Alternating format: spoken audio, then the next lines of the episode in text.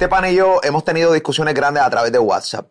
Le digo, mira caballo, eh, siéntate conmigo, vamos a hablar de esto. Vamos a las conversaciones que tú y yo tenemos aquí en WhatsApp, vamos a hacerlas públicas. Creo que no todo.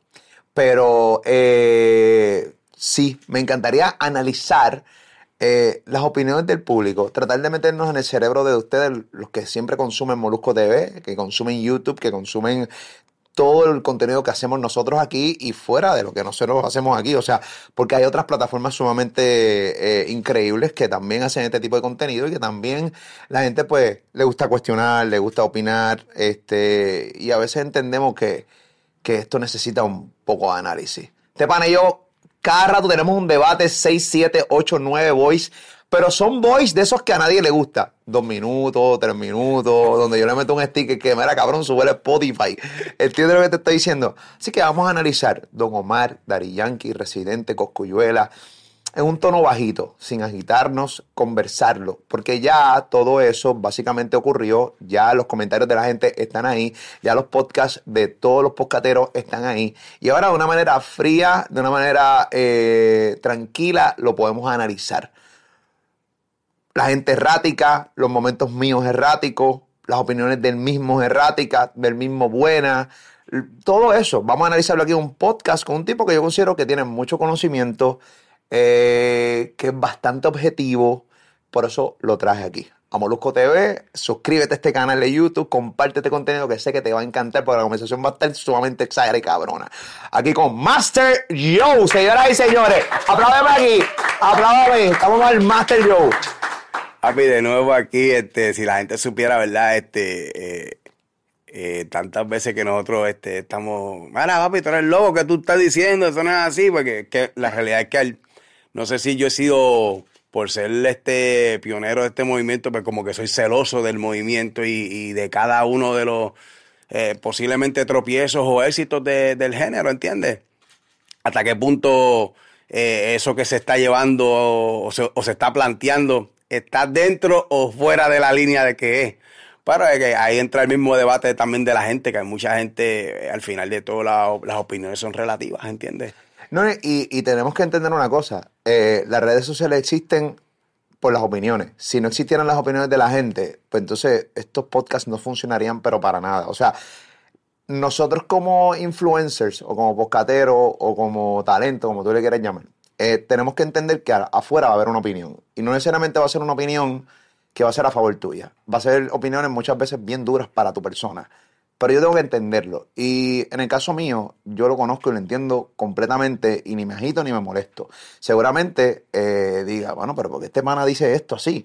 Pero es parte de la dinámica. Tenemos que entender que esto es un formato. Y muchas veces hay gente que no entiende que esto es un formato. Hay gente que no entiende que tú estás bajo el fuego y el escrutinio de la gente siempre. Y más cuando tú das opiniones de un género tan y tan conflictivo como es el reggaetón, la música urbana. Porque yo no sé si en el momento de la salsa estaba bien pegada, si hubiera existido las plataformas digitales, si esto hubiera sido de esta dinámica. Yo no lo sé, honestamente no lo sé porque no existía, no puedo decir porque no lo sé.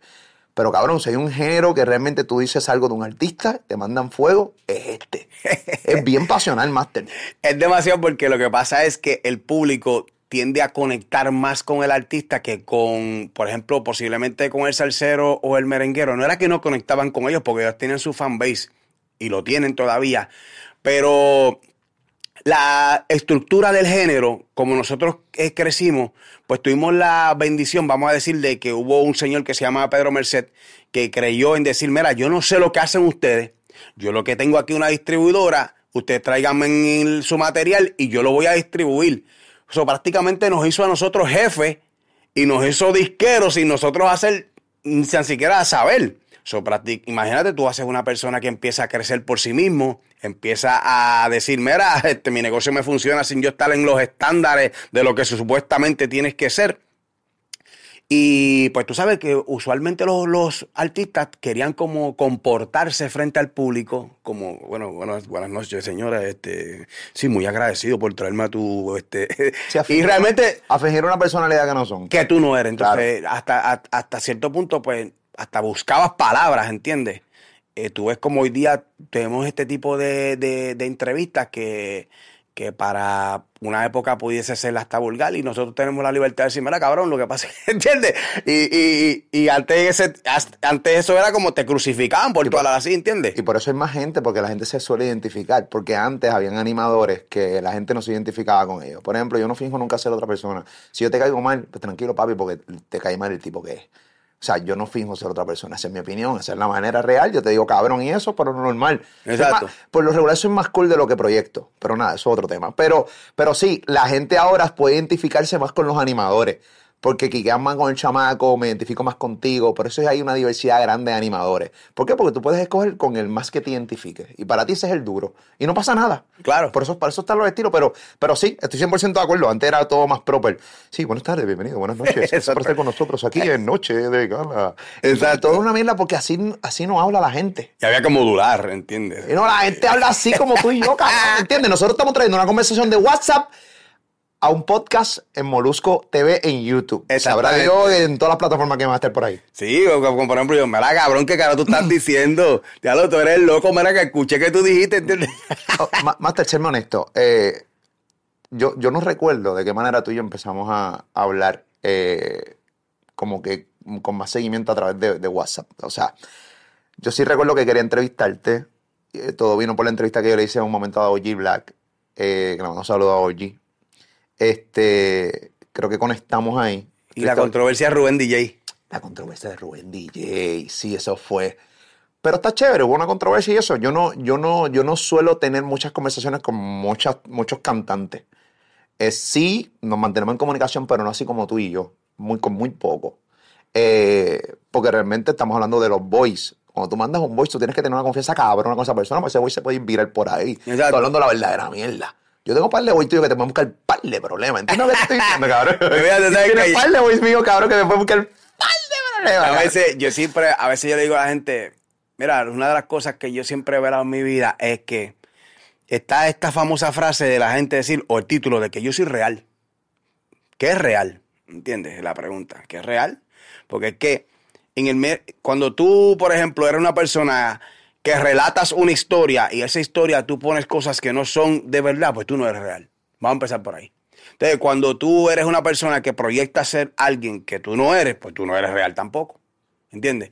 Cuando tú eres una persona que te proclamas ser una persona de corazón, pero tú no eres de corazón con tu familia, pues tú no eres real. ¿Entiendes lo que te quiero decir? Entonces, al final de todo, yo siempre he sido una persona que lo que yo diga o hable, que tengo, tengo eh, claro que puede ser, este, ese mensaje se puede seguir hacia el frente, pues yo me aseguro que yo estoy diciendo una verdad. Puede ser incómoda, no deja de ser verdad. ¿Entiendes? Ahora, claro, eh, una verdad incómoda te puede traer una enemistad. ¿Entiendes? Y ya llega un punto donde uno pues dice, mira, ¿para qué yo voy a plantear esto cuando al final de todo yo no tengo beneficio de eso? ¿Entiendes? Pero hay muchas veces que yo veo muchos temas en diferentes este, plataformas que yo digo, mira, tú eres un disparatero. Tú eres un embustero. ¿Entiendes? O mira, tú lo que haces es llamar la atención, ¿entiendes? Porque eh, dentro de todo, yo digo, gordo, o sea, a veces veo, veo gente que hablan desde un punto como si no hubiese existido nadie para testificar que lo que tú estás diciendo es mentira. ¿Entiendes? Y, y cuando yo escucho eso de muchos artistas o de, de esto lo otro, yo digo, wow, ¿cómo tú hablas en esa potestad? Sabiendo que no es real. Sea, eh, en- eh, yo, yo considero que en, en esta industria hay demasiada gente mitómana. ¿Entiendes? Que es que han desarrollado una falsa historia en su mente, la han certificado como cierta y la dicen para el frente como que así fue que pasó. Bueno, el ejemplo más grande es la reciente, que aquí fue un debate tuyo y mío en WhatsApp a otro nivel. La entrevista que el Chombo le hizo a Omar. Ese es el ejemplo más grande. Yo no, y lo, lo repito ahora, y recuerda que estamos en baja ahora. Eh, pero recuerda que yo no puedo cancelar una historia por otra. Entonces, ese es el mejor ejemplo basado en lo que tú me estás diciendo ahora. Hay gente que entiende que la historia de Don Omar es real y cancela automáticamente la de Daddy Yankee. Entonces, ahí todo el mundo luce mal porque nadie vivió eso. Tu verdad no va por encima de mi verdad si tú no lo viviste, si tú no lo estuviste allí. Yo no puedo pararme frente a un micrófono y decir, la historia de Dari Yankee es la que es, simplemente porque yo lo entrevisté. No. Pero tampoco puedo pararme frente a un micrófono y decir, la de Don Omar es mentira, porque yo no la entrevisté. Porque entonces mi opinión estaría viciada y cargada basado en un beneficio que tuve por la entrevista que le hice a Dari Yankee. Pero no, yo tengo que ser un tipo responsable. Y mi responsabilidad como entrevistador y como un tipo que da opinión es pararme frente a un micrófono, máster, y decir, es que yo no sé si la historia de Dari Yankee es real, esa es su verdad. Yo no lo viví. Yo no estuve backstage, yo no fui parte de la producción. Yo simplemente fui un espectador más que disfrutó de un concierto. Tampoco puedo pararme de frente y decir que la de Don Omar es falsa, pero tampoco decir que es cierta. Que eso es lo que hizo muchos fanáticos. Y los fanáticos, el problema de los fanáticos es que te, conviertes en un tipo que tiene una gringola y, no quieres ver más nada. simplemente escúchala. Pero atacar y dar por sentado de que esa es la verdad porque lo dijo él. Y tú no estuviste ni allí. Y seguramente son fanáticos de Perú, de Chile, de España, de Europa, de que hacer carajo, que tú estás dando una verdad de un lugar que, cabrón, tú ni siquiera has un PR, cabrón. Entiende lo que te estoy diciendo? Yo vivo aquí. Y yo que vivo aquí, que conozco los productores y conozco los personajes en cuestión, yo no puedo pararme frente al micrófono y decir, que ambas son verdades o que las dos son mentiras porque yo no lo viví. Ahí es lo que, y por eso entiendo lo que estás hablando. Lo que pasa es que, mira, acuérdate que a veces en el medio, por cosas que uno dice o situaciones que uno ha tenido con otras personas, pues tú creas gente que o te quiere o te odia. Entonces, o no te soporta o te soporta. Al final los dos pueden ser seguidores tuyos, pero cuando tú llegas a ese punto donde yo no te soporto, pues prácticamente todo lo que tú dices yo lo voy a poner en una duda, porque lo estás diciendo tú. Sí, sí, pero está diciendo eso, pero lo que pasa es que ese cabrón es esto y esto, ¿entiendes? Hay una mala vibra de esa persona hacia ti, ¿verdad? O hacia la persona que sea, que por alguna razón pues no le va a dar credibilidad a lo que está diciendo. No quiere decir que no estás diciendo la verdad. Es que realmente ya esa persona ya está prejuiciada en que lo que venga de ti o de quien sea, de la persona que esté opinando, papi, yo no te lo voy a aceptar, punto, porque viene de ti. Se acabó. ¿Entiendes? Entonces, eh, yo veo esta gran polémica de, de, Don o Yankee, quién mejor, quién no es mejor, quién es el número uno. y más allá de, de, de quién o no, quién no es, porque la realidad es que el gusto es relativo. Mira, no podemos ignorar que estas dos personas estos dos artistas son dos íconos importantísimos en, la industria, en el género, en la, en la, grandeza de lo que hoy día es el reggaetón. ¿Qué importa quién de los dos es número uno? ¿Qué importa quién de los dos es el mejor? La historia del reggaetón no se va a poder contar sin mencionarlos a ellos dos. ¿Entiendes? Ellos dos impactaron generaciones y culturas a un punto posiblemente incalculable en donde yo ponerme a debatir quién carajo, quién puede ser mejor de los dos, a ver si yo digo, pero hasta qué punto tiene sentido esto. ¿Entiendes? Porque yo digo, hay veces que tú te levantas queriendo escuchar a, a Yankee y otras veces el mood que hay es de Don Omar. Otras veces el mood es de escuchar a Tego Calderón. O quiero escuchar a Noel. Ocho papi, el valle de Baboni ahora mismo, ¿entiendes? Y hasta, entonces, entonces yo decir, Mira, fulano es mejor, no es mejor. Mira, al final, el que tú quieras que sea mejor, pues está bien. ¿Entiendes? Porque si tú me dices a mí, ahora mismo tú escuchas chamaquitos nuevos, ¿verdad? Tú que tienes adolescentes, pregúntale quién es el mejor a ellos. Te van a decir posiblemente Bad Bunny, Karol G, Anuel, Osuna, los que están ahora. Porque esas son la gente que ellos escuchan, que los influenciaron.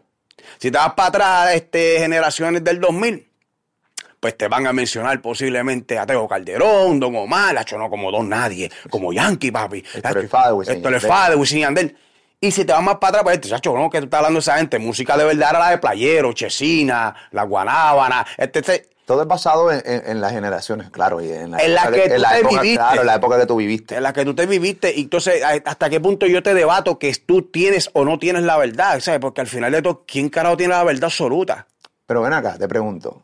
Una pregunta. Si Bad Bunny no tuviera los números que tiene, Si Bad Bunny no tuviera en sus costillas los logros que tiene, los estadios que está llenando, si Bad Bunny no hubiera hecho casi dos giras simultáneas, éxito total a nivel del mundo, worldwide, estuviéramos diciendo realmente que es el mejor. Es que, ¿cómo, cómo evaluamos quién es el mejor? Ok, excelente conversación. Vamos a ver si me equivoco o no. Pues queremos debatir de Don Omar y Daddy Yankee. Y me parece pe- perfecto. Es una conversación que va a tener muchos números en cuestión de en un podcast que se haga hablando de eso. Porque son dos íconos. Yo nunca le he quitado, la gente piensa que soy un hater de Don Omar, yo nunca le he quitado credibilidad a Don Omar.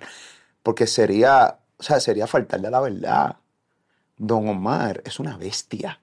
Desde el primer día que salió de su disco, de su disco eh, Dale Don Dale, que sale, eh, que saben todas esas canciones que yo las viví, cabrón, y las paricié, pero punta a punta. La época de Teo Calderón, con Héctor Fay, Wisin y Yandel, toda esa época. Pero cuando evaluamos, tenemos que evaluar con los datos. Una cosa es tu opinión, una cosa son tus gustos, una cosa es los datos. Y cuando tú pones los datos de Daddy Yankee versus Don Omar, tú sabes qué carrera va por encima de la otra. Y tú sabes qué carrera es más grande que la otra. Y no es una opinión, Master, es un dato. Y tú viviste esa época, recuerda, lo más seguro, tú me puedes decir que estoy equivocado, pero tú viviste esa época, tú estuviste en el field. Caballo, tú viste a Daddy Yankee. Sí. Tuviste, y, y es cierto o no que en aquella época habían cantantes que estaban por encima de DY, ¿o no? Bueno, eh, eh, yo tuve la dicha de ser posiblemente la primera persona que colaboró con D.Y. cuando rompe el Playero 37, el único que cantó con Yankee. ¿De cada qué? ¿De los qué? 90. Exacto. Eh, yo te tengo que decir que posiblemente la gente cree que D.Y. estuvo al frente del género desde el saque, y no fue verdad. ¿Es cierto? hubieron muchos protagonistas, ¿verdad? Líderes en un momento dado del género en donde no necesariamente estuvo al frente DY, con el respeto que se merece DY. Inclusive Don Pero Omar, es otro dato. inclusive Don eso Omar llegó a tener el comando también. Estamos, con- estamos habla- hablando los datos versus la opinión. Estamos con datos. Claro. Estamos dando un dato. Datos. Ahora, por ejemplo, cuando decimos quién es el mejor, lo primero que tenemos que buscar es cuál es la evaluación de eso. ¿Entiendes? O sea, cuáles son los criterios que vamos a utilizar para decir quién es el mejor. Porque, por ejemplo, mira, dentro de las grandes cualidades que tiene DY, aparte de la longevidad y eso, pues siempre vamos a resaltar la disciplina que tuvo DY. Eh, la responsabilidad. La mente de este, negociante. Exacto, eh, velar por su vida personal, esto y lo otro. Pero él posiblemente tuvo que adaptarse, ¿verdad? A tener esa disciplina de que para poder llegar a ese punto, para que nosotros hablemos de él así y para que el público hable de él así. Posiblemente hay otros artistas que no les interesó eso y dijo, mira, tú sabes qué, yo voy a ser yo. Y si por ser yo, yo no voy a poder llegar aquí, pues mira, no me importa, me- yo voy a pagar el precio de eso. ¿Entiendes? Como, pues yo no pudiera juzgar a que, por ejemplo, entremos en el debate de que si D.Y. fue más disciplinado que Don o que Tego lo que sea, porque a lo mejor es que Don quería ser así y vive feliz siendo así. ¿Entiendes? Y a lo mejor no le interesaba este, ser así para coger siete premios más. Si, tú no, si lo miramos desde el punto del negocio, donde posiblemente nosotros nos involucramos siempre, decimos, coño, pero cabrón, son 20 millones más, son 30 millones más, ¿entiendes? Decimos, pues espérate, ¿qué tengo que hacer? ¿Entiendes? Pero hay personas, papi, que están dispuestas a perder por ser ellos. ¿Hasta qué punto puedo juzgar eso? ¿Está correcto? Dentro de su punto está correcto porque él está cumpliendo lo que quiere. Sí, y puedo estar de acuerdo que al final del día tú haces lo que tú entiendes que es lo mejor para ti o lo que tú quieras hacer, punto. O que te sientes cómodo haciéndolo. Sí, ¿y quién carajo soy yo para decirle que haga lo contrario? ¿Entiendes? Claro. Ahora, obviamente, cuando la gente quiera evaluar en términos de resultados, que es lo que tú estás hablando de datos, hay que, tenemos que ponernos a, entonces a, a- a definir cuáles son los argumentos que vamos a poner para darle validez a decir tú eres el mejor. O eres tú o eres tú. ¿Entiendes? Esto es como la, la famosa, de- el famoso debate del MVP de la liga de pelota o de baloncesto, la gente dice, pero espérate, aquí vamos a premiar el tipo que fue más valioso para el equipo para ser exitoso o el tipo más sobresaliente de toda la temporada. Individualmente hablando, claro. ¿Entiendes? Sí. Entonces, y esa es, por no definir eso, siempre existen, esa premiación la dan en un punto donde siempre es polémica porque no hay una definición clara qué es lo que se va a tomar en cuenta. ¿Entiendes? O sea, el éxito, ¿cómo medimos el éxito? Porque hay personas que los abuelos míos posiblemente se sienten exitosos de que mis papás fueron decentes y a lo mejor no fueron personas que tuvieran este, abundancia monetaria. Sí, entiendo. Claro, y sí, un papá, un padre que nunca seguramente logró su objetivo este, profesional, pero logró que Pero- sacar pero- a sus hijos para él. Pero para la gente Eso es éxito, exitoso para él. Sí, sí. pero para la gente éxito es que a ti te vaya súper cabrón por encima de otro. Pero, pero, va- pero vamos a medirlo en la música, que es donde estamos. O sea, tenemos que evaluar un montón de elementos para llegar a la conclusión de quién ha sido el mejor. ¿Entiendes? Y, pues, mano, ahí están los, los resultados. Y, y aunque Dari Yankee no siempre fue el líder, porque tienes razón, y eso no lo estoy diciendo yo, lo estás diciendo tú que viviste esa época. Ese- y eso es un dato. claro. Pero ahí más a su favor, cómo él fue construyendo, pap, y lo fue logrando. Don Omar también lo hizo. Nadie le quita méritos a Don Omar. Lo que lo quiero es, es que, ¿tú sabes cuál es la situación? ¿Tú sabes cuántos países?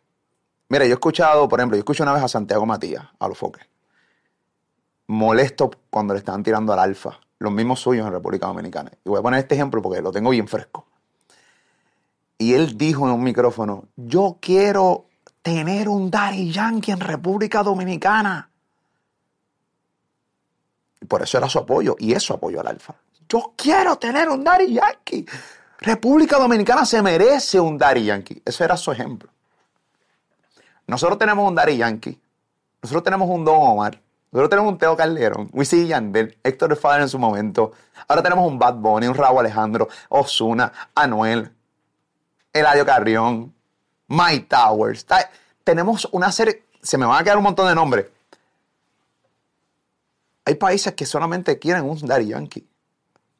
Y aquí hay un grupo de gente que quiere patearlo. No sé por qué.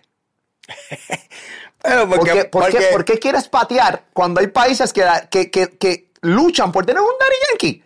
Entonces, está bien, chévere. No, no- si no te gusta el pana, yo no voy a hacer nada para convencerte porque es que yo no puedo meterme en tus oídos, en tu cerebro. Si a ti no te gusta Daddy Yankee, cabrón, pues no, no te gusta Daddy Yankee. Pero, pero una cosa es que no te guste. Es como la, el ejemplo.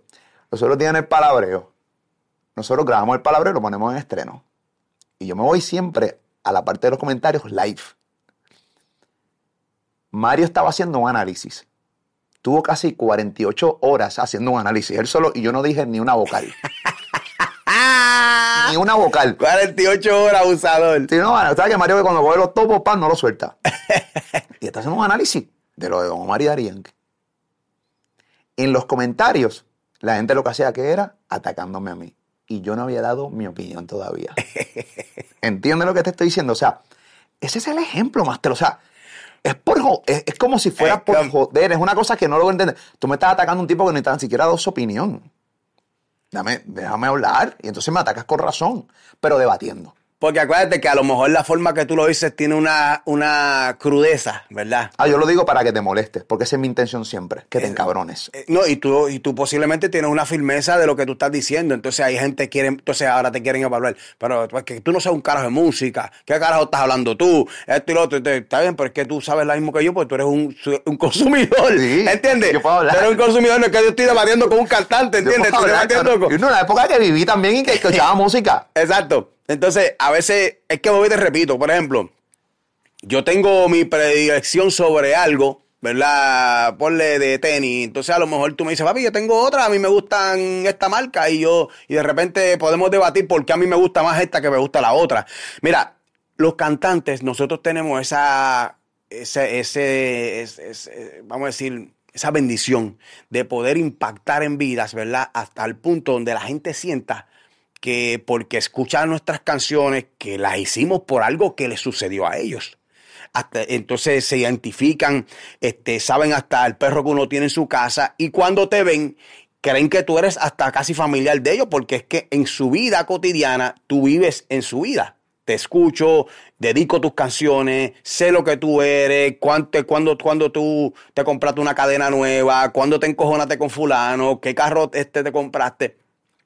Y dentro de eso, si existe una persona que, por decirle un ejemplo, se involucró así al 100% con John Z, por decirle un ejemplo, pues papi, cuando tú hables mal de John Z, ese tipo se va a a dos manos contigo. ¿Entiendes?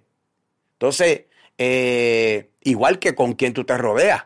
Por ejemplo, este, eh, Rafi Pina, por un ejemplo, tiene una forma de expresarse que mucha gente se puede encojonar con él. Pues ya por eso, posiblemente D.Y. tenga un, daño colateral a raíz de eso también. Es una posibilidad.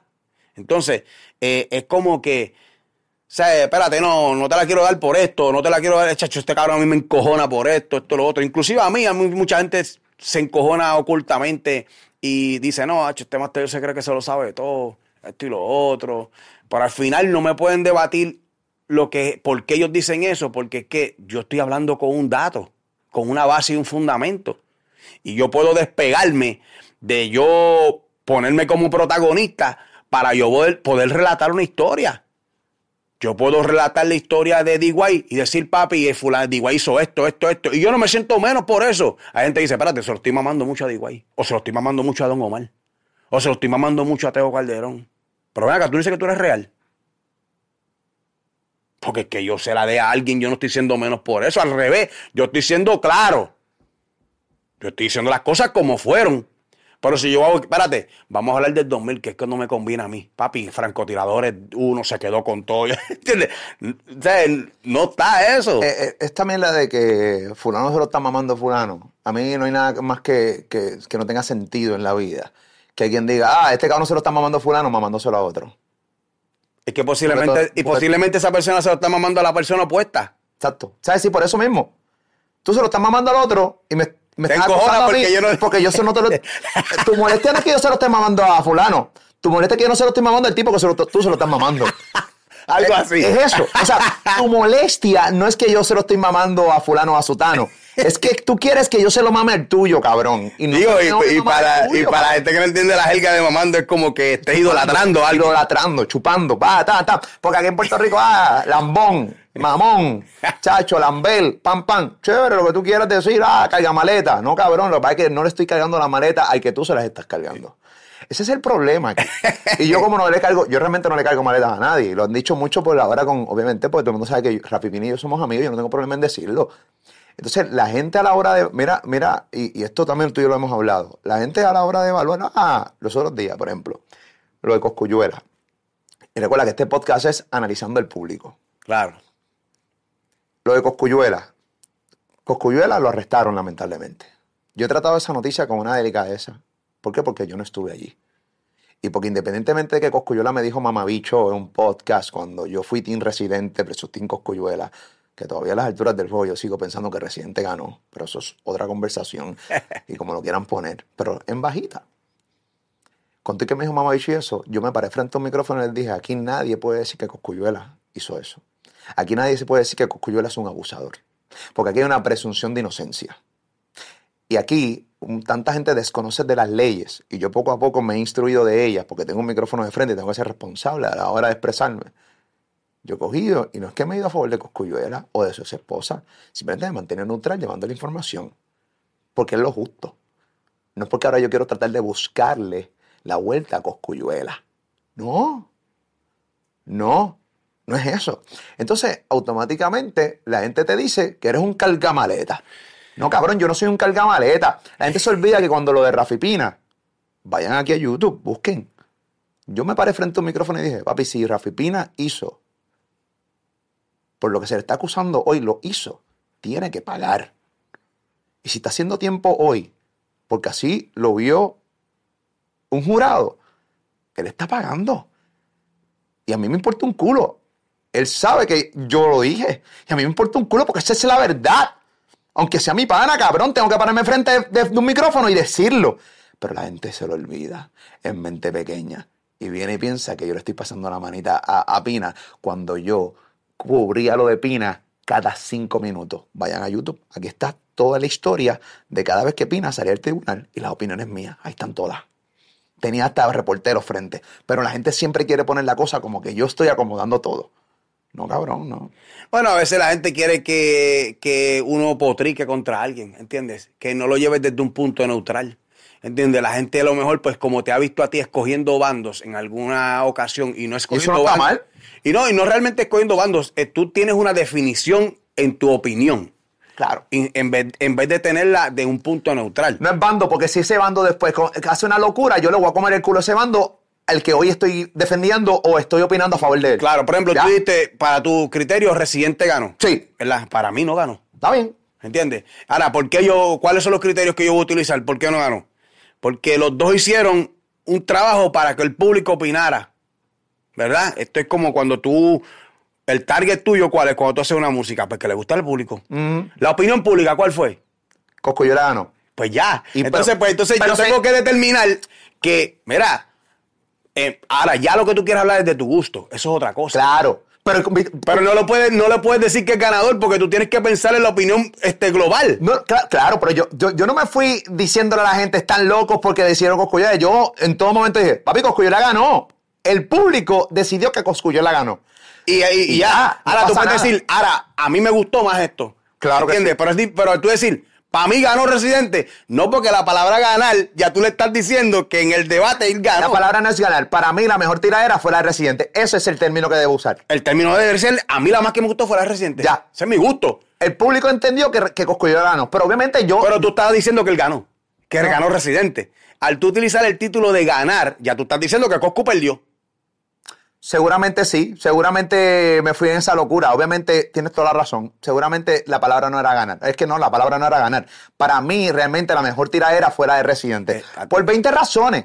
Y obviamente estamos evaluando incluso hasta los errores que uno puede cometer frente al micrófono, que es lo que hace que la gente se moleste. Claro, porque el término es el que cambia la, la, la, la, este, la situación. Acuérdate. Obviamente hice- yo hice un análisis de por qué entendía que la gente obviamente eh, votó más por Coscuyuela, que eso es otro tema, pero la realidad del caso es que eh, eh, para mí, en serio, y la gente podrá pensar que lo estoy haciendo para que ellos piensen que a mí no me afecta, pero te lo digo desde lo más profundo de mi corazón, Master, mirándote a la cara.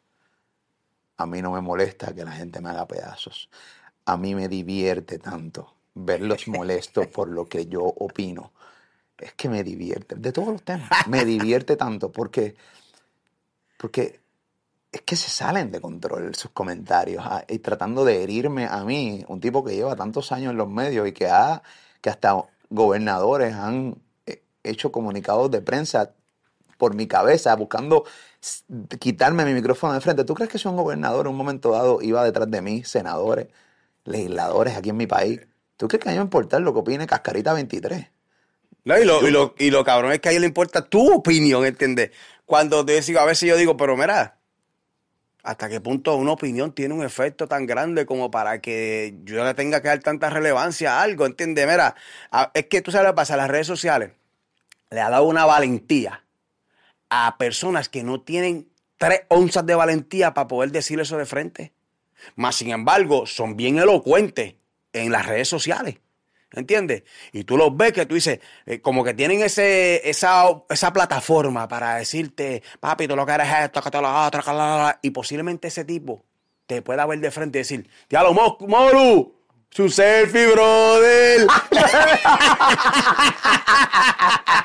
Lo he visto. ¿Entiendes? ¡Olu! ¡Hacho, cabrón! Cabrón, me tienen bien por el techo con este tema. ¡Un selfie! ¡Dale un selfie! ¡Dale, cabrón! que yo- Este Pero, pero, pero en las redes sociales, papi. Es chulo porque es la conexión también, el contacto que tú tienes con la gente, con el público que te consume. Porque muchas veces cuando la gente me conoce en persona, bueno, posiblemente digan que soy más mamabicho, pero este, en persona, cuando tú tienes el tú a tú, que tienes la oportunidad, la gente dice, coño, mano, este, es que es distinto. Recuerda que esto es un formato.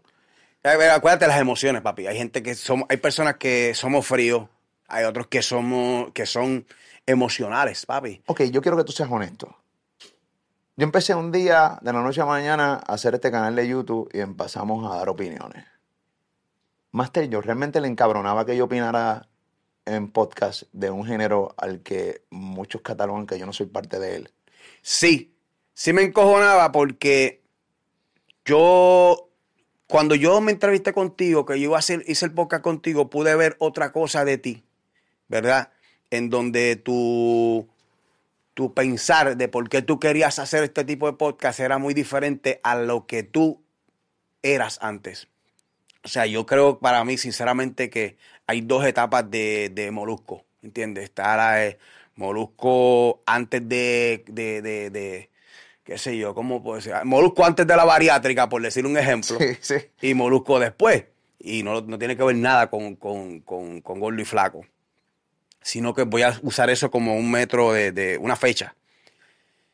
Anteriormente, tú eras una persona que no estabas involucrado con el género, ¿verdad? El género siempre ha sido bien celoso y piensa en que, papi, este, por este género se han jodido mucha gente y ver que de repente tú posiblemente tenga una plataforma que sobrepase las demás, ¿verdad? Este, basado en datos como estás diciendo tú, eh, pues la gente le encojone de decir, papi, este tipo no ha puesto tres carajos por el género.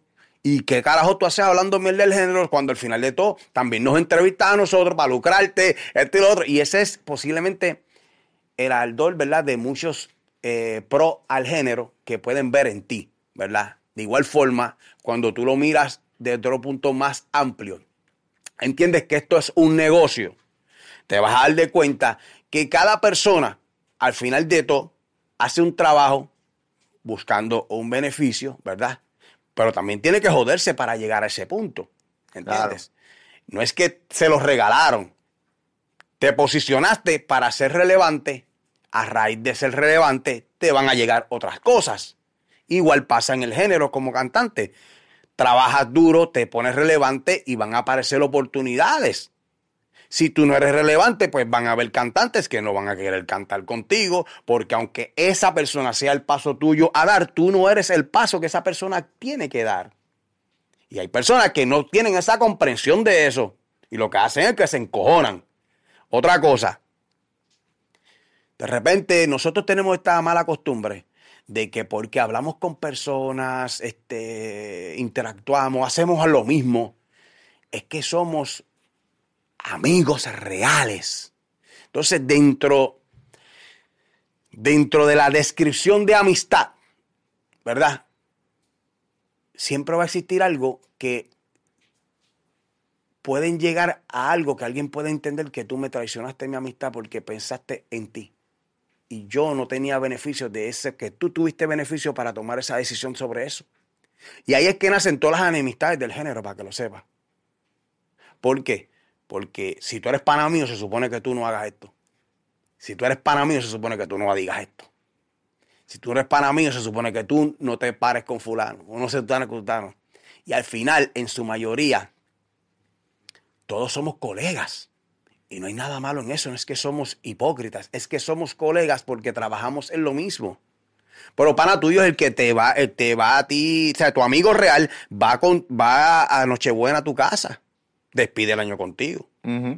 Te llama fijamente siempre de tu cumpleaños. Claro, no está para irlo a celebrar esto y lo otro. Ese es quien realmente es tu amigo, real.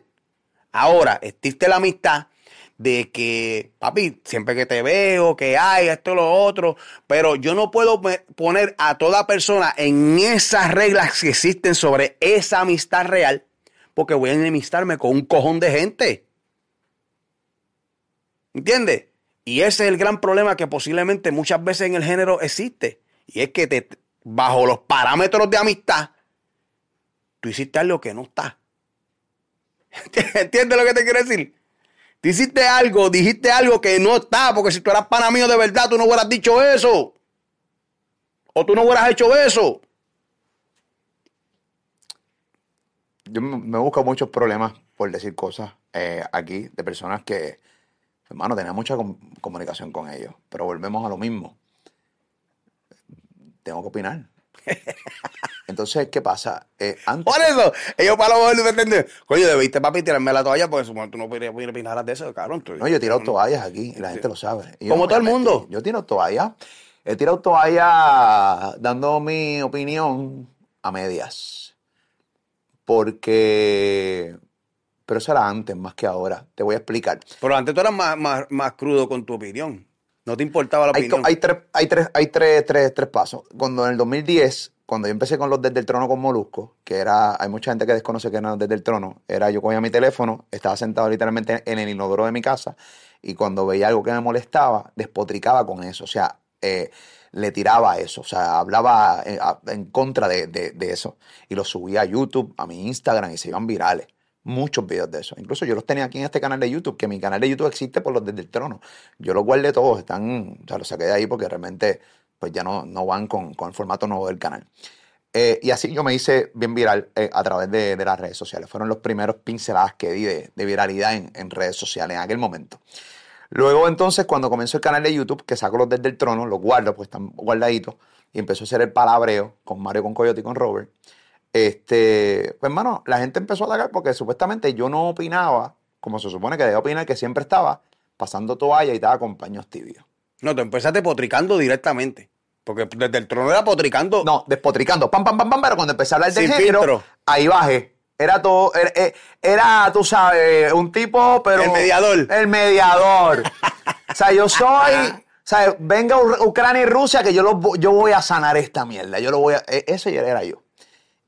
Cuando yo incluso lo veía me molestaba conmigo mismo. Master, porque decía, puñeta, mano, no puedo opinar como quiero. Esta canción a mí me parece que es una mierda. A mí no me gusta esta canción.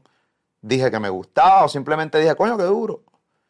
Y pues ahí se la tengo que empezar a dar a dos o tres que decían, cabrón, no estás siendo honesto. Pero también que vamos a evaluar eso. Y quiero que me des tu opinión, aunque sea cruda y no, no me convenga. Pero más que las canciones, eran opiniones, por ejemplo, Kendo Caponi. Kendo Caponi los otros días anunció que iba a hacer un live. Yo estaba loco que fuera lunes para poder opinar de eso en el palabreo. Aquí habían personas diciéndome que carajo yo tengo que opinar de Kendo. Mira, cabrón, te voy a decir una cosa, hermano mío. Los fanáticos muchas veces meten a problemas en sus artistas. Y si tú quieres realmente, yo, un consejo mío o de cualquier persona a Kendo Caponi que pueda evitar que haga la locura más grande de su vida, de su carrera, lo que va a hacer es que pueda sacar música mucho más rápido que el consejo que tú le estás dando. Por ejemplo, los fanáticos de Kendo Caponi, que se van sin filtro, que tienen cero conocimientos de la ley, se van sin filtro, no saben ni que qué carajo Kendo Caponi firmó, qué contrato, quieren que Kendo Caponi tire al medio a Noel y a Fabián y hable mierda de todo el mundo. De la gente que supuestamente no lo dejó sacar música, ¿verdad? Y Kendo Caponi se va por un live a decir un montón de interioridades. Y pam, pam, pam, pam, pam, a tirarle a Sony Music, a tirarle a Fabián, que no pasó. Hasta el momento grabando este podcast no pasó. Ta, ta, ta, ta, ta, ta, ta. Y yo, ¿qué, qué yo hago frente a un micrófono? Yo entiendo que Kendo Caponi, como un tipo profesional, como un tipo que tiene un fanbase, debe tranquilizarse un poco, que seguramente está molesto por X y razón, por cosas que yo no sé, pero no debe hacer un live. ¿Por qué? Por esto, por esto y por esto. Porque Sony Music es una corporación gigante, es una, es una disquera gigante, que tiene ya en la nómina a un bufete de abogados ready para comerte el culo. ¿Y qué va a provocar eso? Que se va a atrasar más tu carrera y tu tirada de música. Así que si tú realmente eres bien fanático de Kendo Caponi, tu consejo no tiene que ser tírale y despotrica contra Fabián Anuel y Sony Music. Tu consejo tiene que ser es hazle caso a Molusco y cállate la boca y trata de resolverlo internamente para que más rápido tu música pueda salir. Pero eso dice una persona tranquila, así eso soy yo, el tipo que no sé. Es que su fanático posiblemente quiere ver otra cosa que no es lo que tú quieres. Hermano, el fanático realmente no quiere a Kendo Caponi. Y te Bueno. estoy poniendo eso de ejemplo porque si realmente tú quieres a Kendo Caponi, tú evitas que haga es esa que locura. no se trata de que quiera, sino que eso es lo que le gusta, ¿entiendes? Ah, bueno, Acuérdate pues si que... eso es lo que le gusta, está bien loco. No, lo que pasa es que ellos son consumidores, no necesariamente son este mejores amigos de él ni nada de eso, porque al final de todo el fanático no enfrenta tus problemas personales. Yo creo que los artistas eh, tienen que tomar en cuenta algo bien importante y es quiénes tú te rodeas. Tú no puedes estar lleno de cheerleader, brother. Tú necesitas en tu corillo alguien que de alguna forma u otra casi siempre difiera de ti. Y que tú tengas eh, la curiosidad de saber por qué esa persona que está en tu círculo no está de acuerdo con tu criterio. Entonces, usualmente nosotros por encojonamiento, por alguna razón podemos decirle, mira, dile a ese tipo que se vaya para el carajo. Entonces tú tienes que tener ese tipo intermediario que te diga, mira papi, el hombre no quiere hablar contigo ahora. ¿Entiendes? Pero tú no puedes coger y decir, mira, el lío que te vayas para el carajo. Pues, tiene que haber un filtro. Claro, Claro. porque tiene que haber una persona que Un entienda mediador. que tiene, diplomático. tiene que haber una persona que entienda que es una manera tuya de deshogarte a un coraje que no necesariamente tú en tu plano sin tener coraje hubieses dicho. Pero entonces, si tú te paras, tú tienes cuatro panas tuyos y ese día tú dices, papi, molusco que se haya para el carajo, sacaron con dos balas una galleta. Tú tienes que tener un tipo al lado que te diga, Gordo, te, la- te va a buscar un problema. Eso te va a costar el chavo. Pero si tú tienes un pana tuyo que dice, chacho, cabrón, es verdad. Es más, es más, yo te voy, yo también le voy a otra oferta también. Con doble tiene acumulada. ¿Enti- ¿Entiendes? y ahí, entonces, cuando viene el problema, Ah. ¿verdad? Entonces viene, diablo, cabrón, tanto en abogado, tanto en esto, diablo. No, no hubo nadie. Cuando estás en frío. Exacto. Cuando estás papi, la mía, maricón, yo no quería ni hacer eso, esto y lo otro. Entonces, tú tienes que tener gente al lado tuyo que pueda hacer como si fuera tu conciencia, brother. ¿Entiendes? Un tipo que le importe tanto tu vida como, como posiblemente ni te importa a ti. Tipo que te tenga que ver como si tú fueras tu familia, su familia. ¿Entiendes? Que, que, que celebre tus triunfos, pero que también le duelan tus fracasos. ¿Entiendes? Y ese tipo tiene que ser una persona que forme parte importante en tu vida para que cuando diga una opinión a ti te importe porque él, él no está de acuerdo contigo. ¿Entiendes? ¿Quiénes son el núcleo de personas que están al lado tuyo? Eso es bien importante. Usualmente la gente decía, dime con quién anda y te diré quién eres. Y no necesariamente es para juzgar. Es que si tú te pasas con un tipo que tenga un yate mínimo, tú vas a querer comprarte una yola. Si tú te pasas con un tipo que te está hablando, papi, de economía, mínimo tú vas a querer abrir una cuenta de banco. Pero si tú te pasas con un tipo, papi, que te está hablando de, de papi, una matanza aquí, la madre del diablo, pues mínimo tú te vas a comprar una pistola. Hasta sin tener problemas. Pues sí, con quien tú te rodeas tiene una influencia. Aunque no necesariamente esa gente te diga, haz esto. Yo recuerdo en, los- tiempos míos, el país mío decía, papi, no te puedes pasar con gente que fuma marihuana, porque si no tú vas a fumar marihuana. Es que esa gente nunca te dijeron fuma marihuana. Pero al tú te pasarte con esa persona, pues pudiese crear la curiosidad de tu saber cómo sería eso. Entonces, pues dime con quién andas, te diré quién eres. No necesariamente es para decirte, fulano va a hacer que tú seas eso. Él no te lo va a dictaminar. No necesariamente te va a decir, tú tienes que hacer eso. Pero sí va a tener una influencia porque puede ser contagioso eso. Sí, lo que tú quieres decir que en el caso de Kendo, pues seguramente puede tener gente a su lado que le diga, papi, rompe. Digo, que se cagan en su... Se caen en su madre, Vamos para el live. Vamos para el live, pero cuando vengan las consecuencias, que venga la batería de abogados para Bueno, tiene- más allá de- esos panas no van a estar. Pero tú sabes que, más allá de consecuencias o no, tú tienes que medir si tú ganas o tú pierdes. Y hasta qué punto. Un consejo que yo le digo a la gente siempre es, papi, cuando tú vayas a hacer algo, piensa en qué va a pasar cuando tú dejes ese paso. Para saber si tú vas a poder bregar con eso. Tú puedes ir donde cualquier gantel por ahí y decir, mira, camabicho, una, pa, este cabrón yo le voy una galleta. Darle la galleta es una cosa. Ahora tienes que pensar qué va a pasar después de eso. ¿Entiendes? ¿Y cómo tú vas a poder enfrentar eso? Si tú vas a tener más pérdida que ganancia, pues entonces lo lógico es que te quedes con las ganas de hacerlo, ¿entiendes? Y papi, fluye. No necesariamente todas las cosas que te vienen a la mente tú tienes que hacerlas. Tienes que pensar hasta qué punto, qué es lo que va a pasar cuando lo hagas. Ujú. ¿Entiendes? Hacho, quiero hacer esto, esto, lo otro. eh. Ahí tiene que venir una persona que, sea que te diga, "Shh, si haces esto, esto va a pasar. ¿Qué vamos a hacer ahí? ¿Cuál es el plan? ¿Entiendes? Si le dijiste a fulano tal cosa, tal la dijiste, te- esa satisfacción es tuya personal, no es de más nadie. Y tú ves siete chile del diablo, papi, qué duro, este cabrón se atrevió a decirle eso. Pero nadie enfrenta la consecuencia de eso, eres tú. Y ahí es donde tú tienes que tener personas que realmente tú le importes tanto, que sepan eso y te digan, papi, bájale cuatro. Sí. Tú sabes que hablando, lo, siguiendo hablando de lo que nos llevó a hablar de Kendo Capone, que es, fue mi opinión, cuando empecé a dar mi opinión más eh, de verdad, por llamarlo de alguna manera, mi opinión de lo que yo pienso de verdad, eh, a mi estilo. Yo tengo un estilo este, que mucha gente no cacha con él. Eh, como te dije ahorita, es un estilo que, molesta, que encabrona, que despierta pasiones. Y yo siempre tuve una persona a mi lado eh, que una vez me dijo, papi, tú en este medio, tú tienes que causar, o sea, tú tienes que despertar pasiones. O causar alegría, tristeza o molestia. O Y si tú, encojonamiento. o sea, molestia, mal humor, o sea, que, que cause opinión. Y yo creo que me lo metí bastante en la psiqui eh, y lo trabajé a niveles de que hay momentos que yo entiendo que tengo que meterle un poquito de empeño a ciertos podcasts o ciertos segmentos de radio donde tengo que realmente meterle un poco de pique para que el segmento despierte y tenga esa relevancia. Y yo lo suelo identificar eh, en el medio del palabreo, digo, esto está un poco, esto necesita un pique, porque estamos aquí en una mamonería hija de puta, voy a meterle paquidi. Esto soy yo, pero te estoy diciendo lo que yo pienso en el momento que Maquineando, corriendo. maquineando. Yo maquineando dentro del mismo programa de radio y dentro del mismo podcast. Incluso de las mismas entrevistas. Ya esta entrevista va de mierda. A ver qué carajo le pregunta a este pana que no tengo el liste aquí para pam, pa pegar. Entonces yo, pa, mi cerebro corriendo por a mí. taca, taca, taca, taca, taca.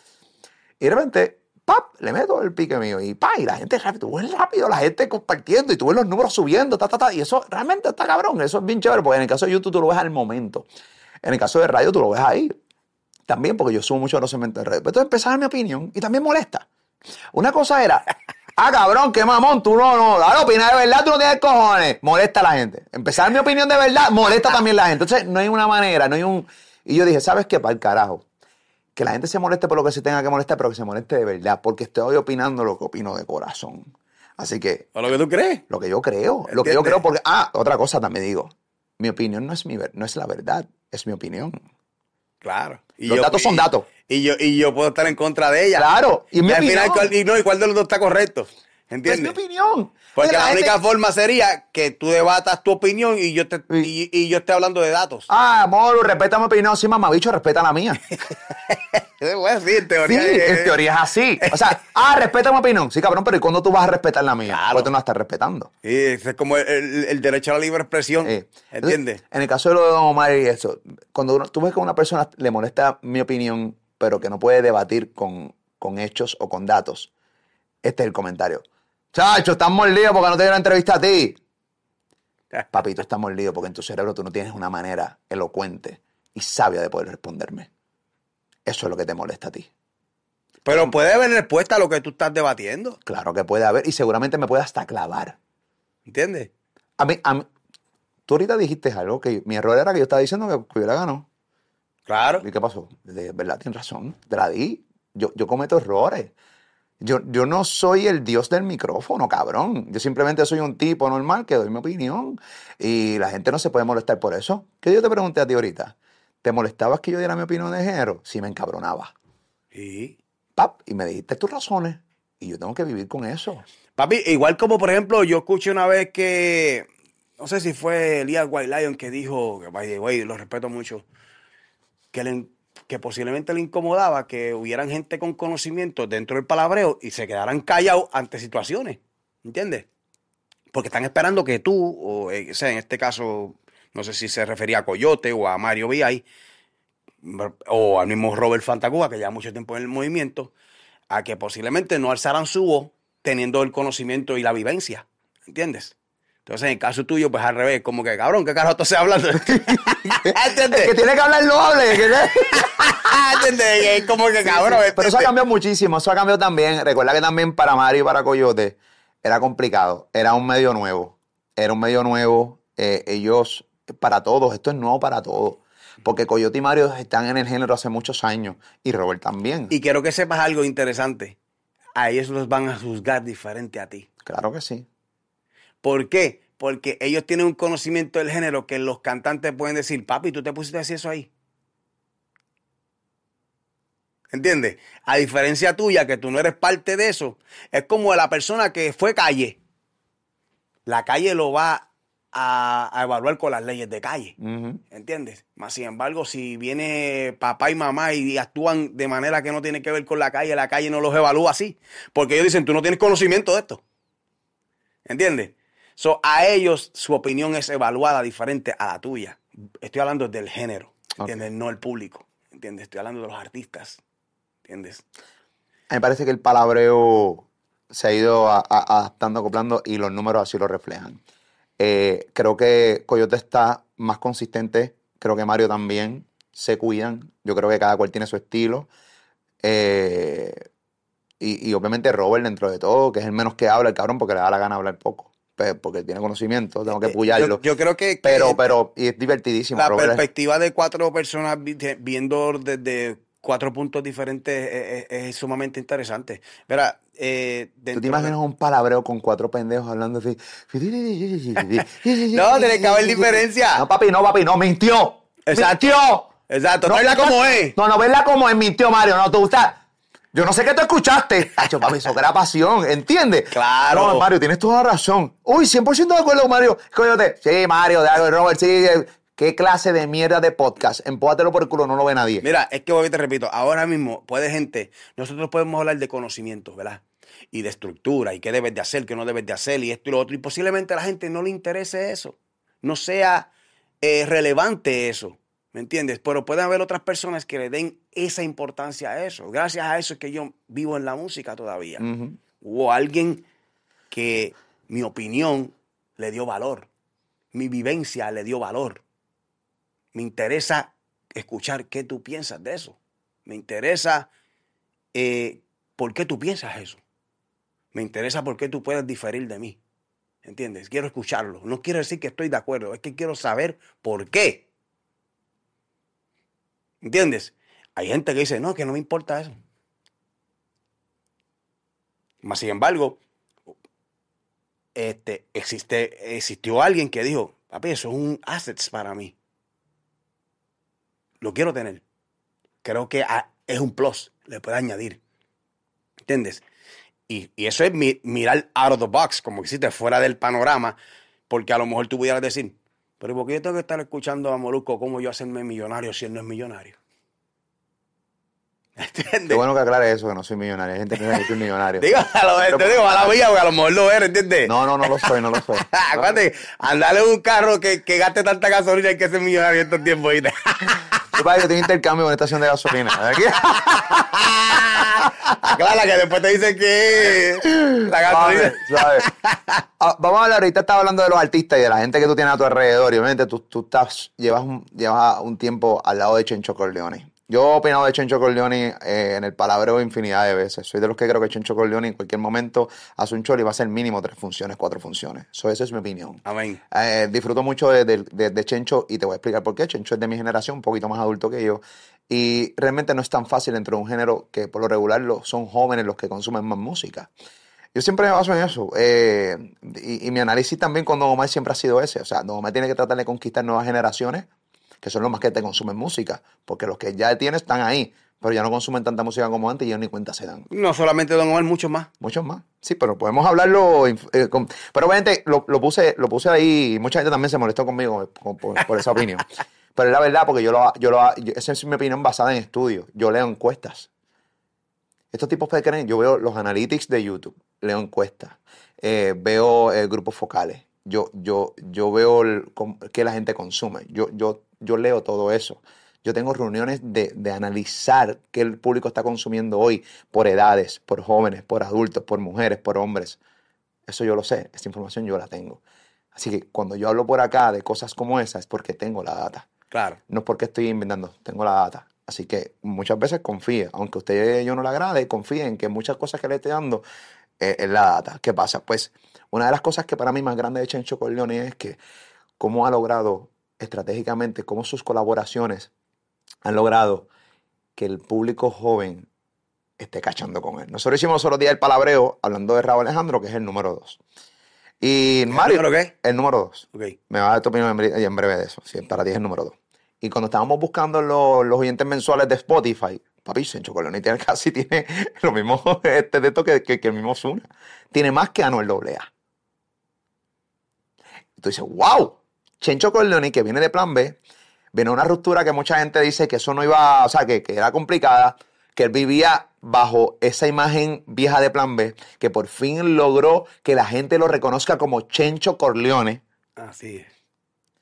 que se montó en unas colaboraciones hijas de puta, porque a mí desde la canción con Balvin, desde la canción con Osuna en el disco de, de Enoch, desde, o sea, te estamos hablando del tipo que no se te está hablando, de, tra- de trayectoria, de Chencho, el tipo que no sabe. Exacto. En- Enoch, el tipo que no sabe, que soy yo. Enoch, de repente tú lo ves en grandes colaboraciones con el mismo Maluma. Me encanta la colaboración que hizo hace años atrás, que obviamente todavía está en plan B ahí, pero con el mismo Wisin en la canción de Piquete. Que era con, plan- eh, con Piquete en aquel momento. De hecho, que esa canción estaba bien hija de puta. De repente ahora se monta, se monta con, con la canción de, de Raúl Alejandro. Que eso fue un palazo de tema. Y entonces, ¡pap! La estocada con la canción, que es un himno, con Bad Bunny. Es vuelto bonito.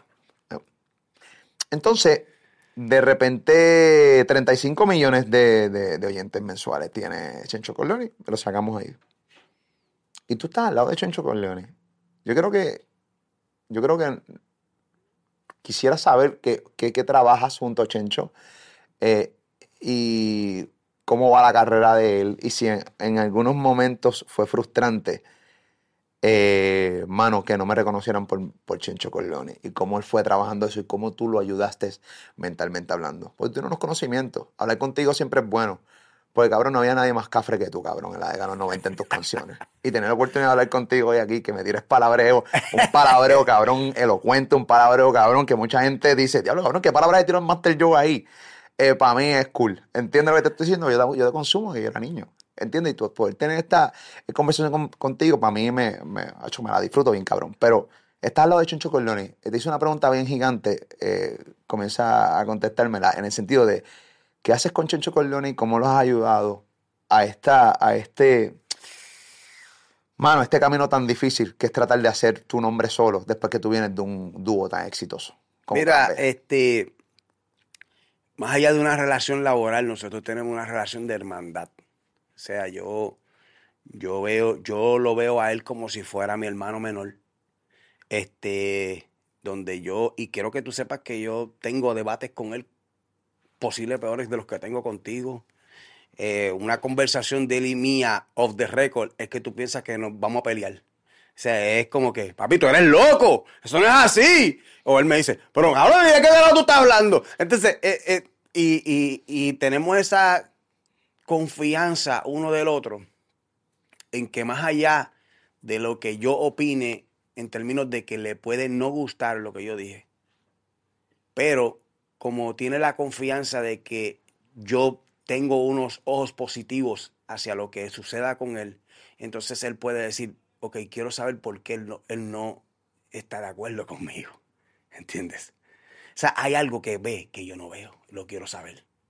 No quiere decir que esté de acuerdo, pero quiero saberlo. Y es un talento escuchar. Claro. Pero Y ese eh, es uno de los tipos más talentosos escuchando. hay que tener talento, eso es un talento. Porque una cosa es escuchar para responder, una cosa es escuchar para analizar lo que tú me estás diciendo. Claro, y no necesariamente tengo que estar de acuerdo. Es Claro. que quiero escucharlo para entonces tenerlo este, como una opción, ¿verdad? Y tener, entonces tomar una decisión, ¿entiendes? Entonces, eh, en cuanto a la transición, yo creo que pues a él le corresponde decir cómo se sintió o no se sintió. Pero yo te lo puedo resumir en, que, en algo que se llama definición. Es decir, esto es lo que yo quiero, esto es lo que yo voy a, a proyectar y aquí es lo que, donde yo quiero llegar. Entonces tienes que tener esa definición. ¿Para qué? Para que entonces tú est- establezcas, ¿verdad? Los pasos a dar que tengo que hacer y que tengo que dejar de hacer. ¿Entiendes? Entonces cuando tú tienes esa definición, pues tú no le vas a hacer caso a las personas que dudan en el proceso. ¿Entiendes? Van a ser cuatro mil gente que te va a decir, no, no, Hacho, no, Hacho, tú deberías de, tú deberías de esto, lo otro. Pero cuando tú tienes esa estructura, ya tú te determinaste hacia dónde tú vas, qué tú vas a hacer, cuáles van a ser los, los retos que tú vas a enfrentar. Claro, siempre van a aparecer unos que tú no esto. Pues, pues yo creo que ese ha sido el, el éxito, ¿verdad? claro, él tiene una forma de, de- de decirte cómo lo vio. Pero yo creo, esta es la opinión mía, que el éxito de él fue, de lo que está pasando hoy en día, es que él lo creyó. Lo creyó sin que, sin que tuviera que tener la opinión global creyéndolo. Donde él está hoy en día, él no siente que es un milagro. No fue casualidad. Él siente que eso es donde él trabajó para estar donde está. Y donde le falta todavía. Yo creo que a Chencho le falta. Creo que falta la parte de, de su gira, de su disco. Y viene. Sé que viene. Este, hay muchas cosas cuadrándose con él. Hay muchas vueltas bien interesantes. Eh, pero tener esa, o sea, poder conquistar un público joven siendo ya joven adulto, que está en la mitad de su vida, no todo el mundo lo puede hacer. Y yo creo que ese es el. Yo creo que Chencho Corleone, el challenge más grande que tenía en su carrera era ese. Claro, se juntó con, con unas colaboraciones con gente más joven que él, pero él luce igual de fresh. Incluso está más fresh que muchas veces que el mismo cantante que lo invitó, ¿entiendes? Sin decir nombre, porque tampoco es que quiero empezar a ofender gente aquí, pero la realidad es que no es una Eh, ofensa. yo, opinión. yo, yo creo que la- el éxito de un, exi- de un tema es la, la, la recolección de todo lo que está ahí. Mm. ¿Entiendes? Dentro de la voz, el cantante, la, la temática, el- la ejecución, el ritmo, la mezcla, la promoción, eh, el, el gimmick que llevaron. O sea, yo no me atrevo a decir, esto se veo por fulano. ¿Entiendes? Como mucha gente que a veces se acredita el éxito de algo, ¿entiendes? El éxito de algo viene con un montón de gente, ¿entiendes? Yo le quito elementos de ahí, posiblemente no es lo mismo, ¿entiendes? Eh, por ejemplo, hace poco Nori estaba diciendo que yo fui el que traje el reggaetón a América. Yo dije, bárbaro, pero esa canción no la cantaste tú solo. Entonces, como tú te la acreditas completa? Cuando habían como cinco cantantes. Y el otro que cantó después de ti no tiene que ver con el éxito. Y el que hizo el coro, no, eras tú. El que hizo el ritmo, ¿no? ¿Cómo es? ¿Entiendes? Entonces, yo creo que... Fue una loquera. ¿Ah? Fue una loquera. Pero es ridícula. ¿Entiendes? Una loquera, eh, este, una aberración, Sí. en verdad, una aberración. Este, al igual que mucha gente se quiere acreditar, este, por mí fue que el género del reggaetón se pegó. Yo, diablo, gordo, una acción, una canción. Eso hizo un género. ¿Entiendes? Eso hizo, impactó generaciones por años y años, por eso. Al igual que el cambio de un país no se hace con una sola persona, el cambio de un género no se hace con una sola persona. Hay muchos elementos dentro de un mismo género que, que pudieron llevar a lo que es hoy. O sea, Abusador, ¿sabes? Yo que fui de los pioneros del género, que cuando no había, eh, ¿sabes? Que como decía Coyote un día, que donde había piedras, porque no había brea todavía, yo no me atrevo a decirle esa aberración. De que por mí. No, papi, yo fui un elemento dentro de los muchos elementos. Y siguieron llegando nuevos elementos, ¿entiendes? Y siguen todavía llegando elementos.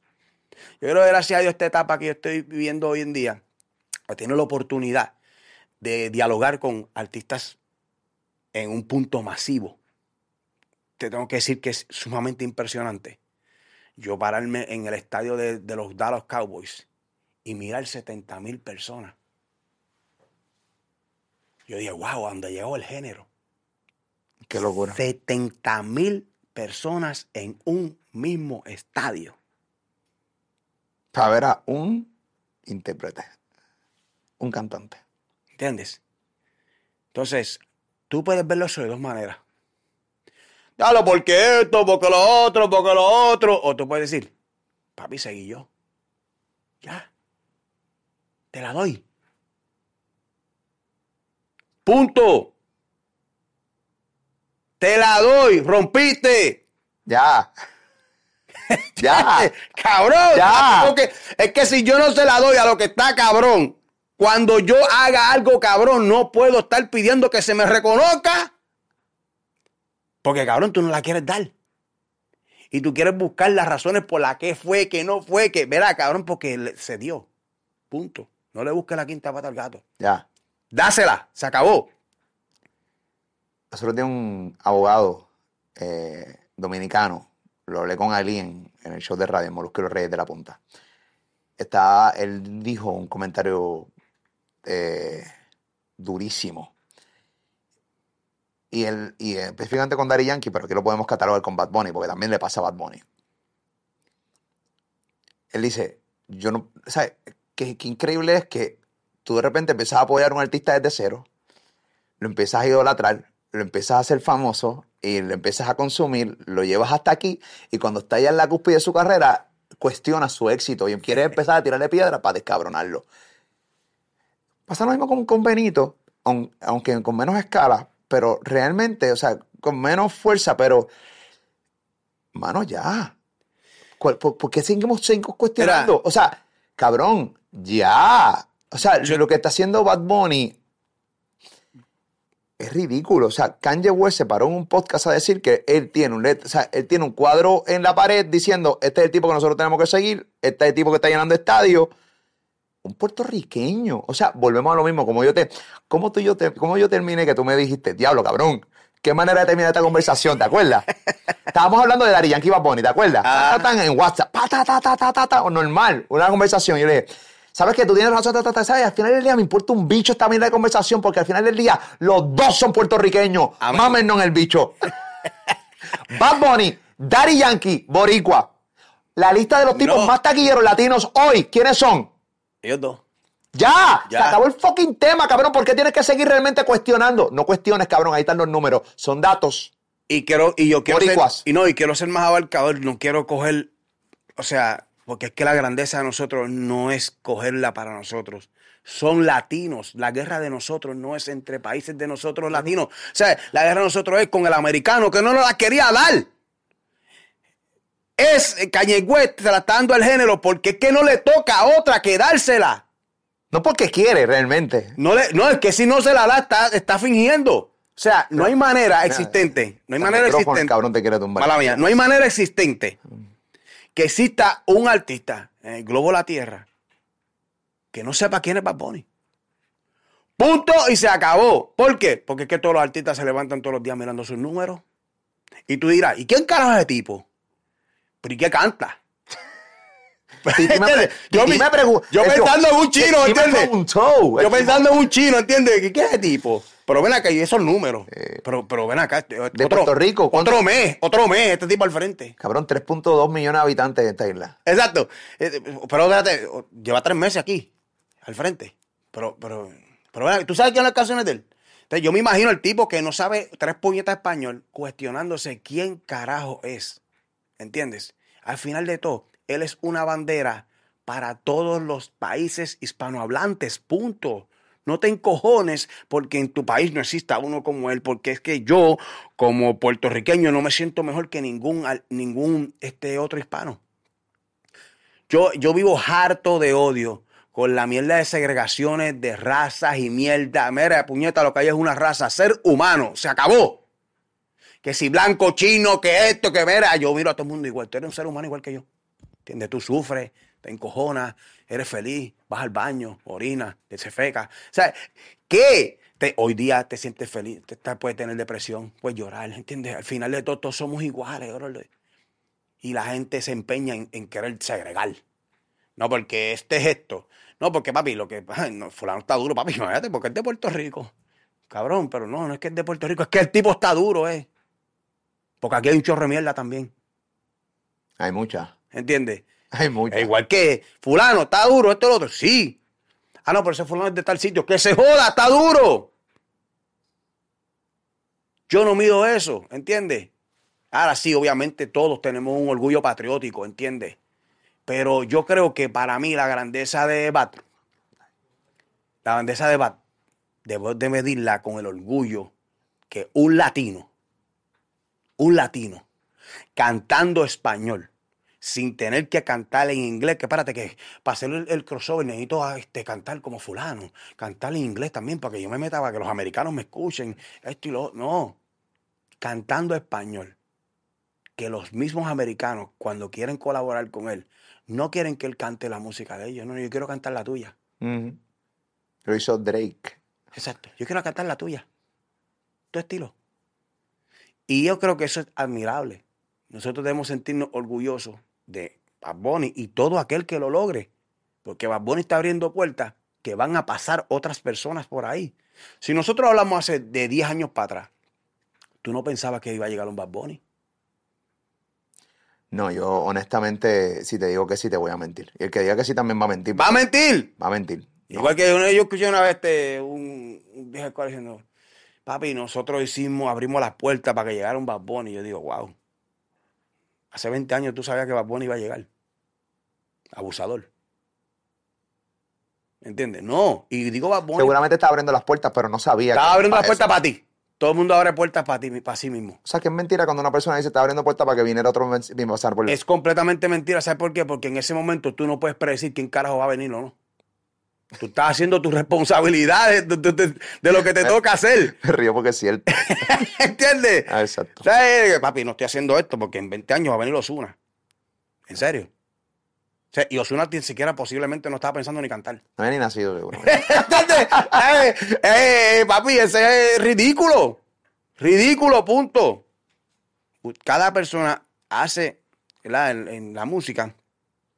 Pero imagínate que venga un locutor de 40 años para atrás y diga, yo papi, gracias por la que yo hice es que Molusco existe. Y tú diablo, ¿por qué yo no te he escuchado, abusador? O sea, con el respeto que te merece. Que es el gran debate, por ejemplo, de Vico sí. Vico sí, ícono. Puedo, podemos hablar tres horas de Vico. Quiero que sepas que hay generaciones que no saben una cabrona canción de Vico sí. No saben ni que existió. Y no les interesa. Tal como existe gente que hoy día no sabe el Padre Nuestro. Y no les interesa. Que no saben quién es Cristóbal Colón y tampoco les interesa, aunque René pelee con, Cristóbal Colón. Que si vino o no vino. Y hay gente que dice, pero no, ¿quién es? ¿Entiendes? Y a la verdad dirán, diálogo. Se supone que uno se ha instruido, que esto lo otro. Sí, es verdad. Pero vamos a pararnos en la realidad. ¿A cuántos les importa hoy en día eso? Entonces tú tienes que estadísticamente mirar para tú pararte en un punto realista. No de lo que se supone. Eso es otra cosa que yo odio. Papi, mira, lo que pasa es que fulano no hizo esto. ¿Tú te imaginas que fulano hubiera hecho esto, esto, esto, esto? ¿En dónde estaría? Que yo no lo puedo evaluar así porque no lo hizo.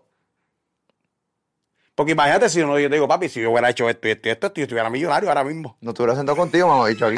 ¿Sabes? Todo el mundo fuera perfecto. Acto. ¿Entiendes? Papi, si yo no hubiera dicho esto, si yo no hubiera hecho, si no me lo hubiera cagado en la madre esto, si no me hubiera encojonado con esto, papi, entonces si yo le pongo el todo, si hubiera, si hubiera, pues entonces todo el mundo fuera perfecto. ¿Tú te imaginas que.?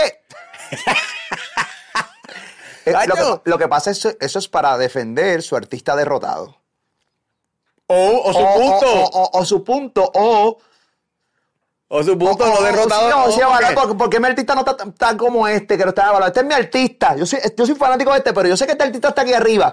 Pero este no llegó aquí arriba, pero voy a evaluar por qué no llegó. Eso, ¿tú te imaginas que este hubiera hecho esto? Estuviera aquí arriba por encima. No lo hizo, pa. Y la, la historia está ahí. Pero no puedo usar el término derrotado, ¿entiendes? Porque es que eh, su, su competencia no necesariamente es la que estamos pensando nosotros. Claro, pero estoy hablando basado en el público. No está, obviamente volvemos a la conversación del principio de este podcast. Que también hay que pensar en lo que realmente el artista siempre quiso para él. Exacto. ¿Entiendes? Es- Y hasta cierto punto puede sentir que yo llegué donde yo y quería. realmente el, el estar el- hay un artista por encima de él, pero para él esto era lo que él quería y punto. Y yo estoy por Que- encima. Y ya, Y, y puede decir, papi, yo estoy por encima porque yo pude llegar siendo yo. Exacto. Ahora, nosotros en número podemos decir, "Ca- cam- coño, cabrón, pudiste haber hecho esto y esto. Si tú, si tú hubieras, si, Si hubieras hecho esto, lo otro. ¿Sabes? Y al final no hay una seguridad tampoco eso. Mm, ¿Entiendes? En el si tuviera. ¿Entiendes? No hay una seguridad. Si tú harías lo que hace Molusco, tú te pegas con. ¡No! No hay una seguridad en eso. no, no la hay, no la hay, no la hay. O sea, eh, eh, no la hay. Al final de todo, este es el gran reto cuando tú haces algo para el público. ¿Cómo tú conectas con ese público al punto donde le interese saber más de ti? No tiene que ver que si talento, talento. Yo ya en este punto, donde las redes sociales existen, el talento sí te va a diferenciar cuando tengas que debatir con otro en- entre tú, entre talento y popularidad. Pues como tú lo posees, esa es tu ventaja. Pero hay gente que tiene talento y no goza de popularidad. porque no ha conectado con el público. Tal y como Instagram dice lo que llama el famoso engagement. ¿Entiendes? Como a mí me interesa qué tú vas a hacer mañana, qué tú vas a decir, tu opinión, que tú difieres, que tú estás de acuerdo, con quién tú te pasas, que tú cantas, que tú no vas a cantar, porque tú no cantaste ahí. Porque ah, cuando tú logras eso, tú vas a ser una persona exitosa. Ahora, eso no necesariamente tiene que ver con talento. ¿Entiendes? Eso no necesariamente tiene que ver con talento. Porque pueden ver muchas, tú ves muchos influencers. Y no estoy hablando de ti que haces podcast, estoy hablando de lo que la gente llama influencer hoy en día. Todo el que de una forma u otra hace 40 chistes, este, dice tres cosas en, en, en, en eh, TikTok, baile, esto y lo otro, va a ¿Qué ser es un ridículo. influencer? Un influencer es una persona que influencia de verdad. O sea, Claro, una persona que lo que hace, tú lo, te, te obliga a que tú lo compres o tú quieres ser como él, esto y lo otro, pero tú haces un show, la gente va al teatro y lo ve y compra un ticket, eso es ser influencer. exactamente. De repente Pero la- hoy en día la gente cuatro dice, chistes en TikTok y anuncias un show y no va nadie, usted no es influencer, usted no es influencer, ¿entiendes? Un ahora mismo. Inclusive puedes tener un montón de followers. Sí, eso no te hace influencer. Eso no te hace influencer. Pero puedes trabajarlo porque ya tienes los followers. Eso hace que hay gente que le interesa lo que tú haces. ¿No es que está cool? ¿Entiendes? Sí. Me interesa, me interesa saber qué tú vas a hacer. Y de una forma u otra, pues mira, habrán gente que haciendo el ridículo tienen talento. Y lograron encontrar un consumidor. ¿Entiendes? Ahora, hay gente con mucho talento que no encuentra un consumidor porque no conecto contigo. No conecta con la gente. No gente tienes, no se identifica. no tienes ese qué sé yo que te hace grande. Y tuvieras un montón de gente exitosa que la gente se preguntará. ¿Alguna vez no has preguntado esto? Porque la gente se lo mama full. no. ¿Cuál es la mamadera con fulano? Si yo lo veo normal, este es el diablo, este es el otro. Hay gente que se ha cuestionado eso. O sea, no existe un artista o alguien del medio que no se haya, se haya hecho esa pregunta. Diablo, pero ¿cuál es la jodida mamadera con fulano? ¿Qué le ven? ¿Entiendes? Yo lo veo normal. Para, para mí es una mierda. ¿Entiendes? ¿Sabes qué te sí. quiero decir? Y en todas las épocas ha Eh, pasado eso. eh, Y, papi, no puedes cuestionar, es que nosotros todos, cuando hacemos un producto, lo hacemos con el fin de que guste. Al igual que las que la, eh, casas disqueras o los, los- los manufactureros de carros, de productos, al final andan buscando un consumidor. Si no diste con el target, papi, tiraste los misiles en el medio del mar. Ya. Master, qué conversación más cabrona. Se nos quedaron un par de temas. Te voy a poder invitar mínimo una vez al mes para hablar mierda. Este, de la buena. Estoy haciendo podcast así como que pa, pa, pa, pa, con gente que tengo buena, buena química. Este, me encantó la conversación. Estuvo chévere. Estuvo cabrona, estuvo cabrona. Mano, bien importante que la gente le dé like, porque estas son conversaciones que la gente tiene que darle like para que YouTube le dé el tráfico que es. Exacto. Recuerda que el, el like no es para decir, ya, el mono está sacando 10.000 likes un contenido, no, caballo, es para que realmente YouTube le da el tráfico, o sea, le da una visibilidad a este contenido que realmente es un contenido bien cool. Claro, y, va- y- y van a haber diversas cosas de, de- de- de- temáticas y de problemáticas y de la madre. No es que la gente puede opinar lo que sea y lo estamos hablando ya diferentes cosas que han ocurrido en las últimas semanas acá en el género, en PR, y que lo estamos hablando de una manera más sosegada, más tranquila, sin la agitadera ni nada. Claro, ahora hay un punto claro que quiero decir al final, y es que cuando tú vayas a asumir una postura sobre algo, este, tú fanático que me escucha, esto, lo otro, trata de poner tu persona en un punto neutral, más allá de lo que a ti te gusta. Para que tú, aunque como quieras sigas con tu opinión, por lo menos tengas un entendimiento porque alguien difiere de ti. Duro. Master Joe. La bestia. Wow, qué poscotón, Corillo. Comparte este contenido. Dale like. El Master Joe con nosotros acá en Molusco TV. Una conversación increíble. Check.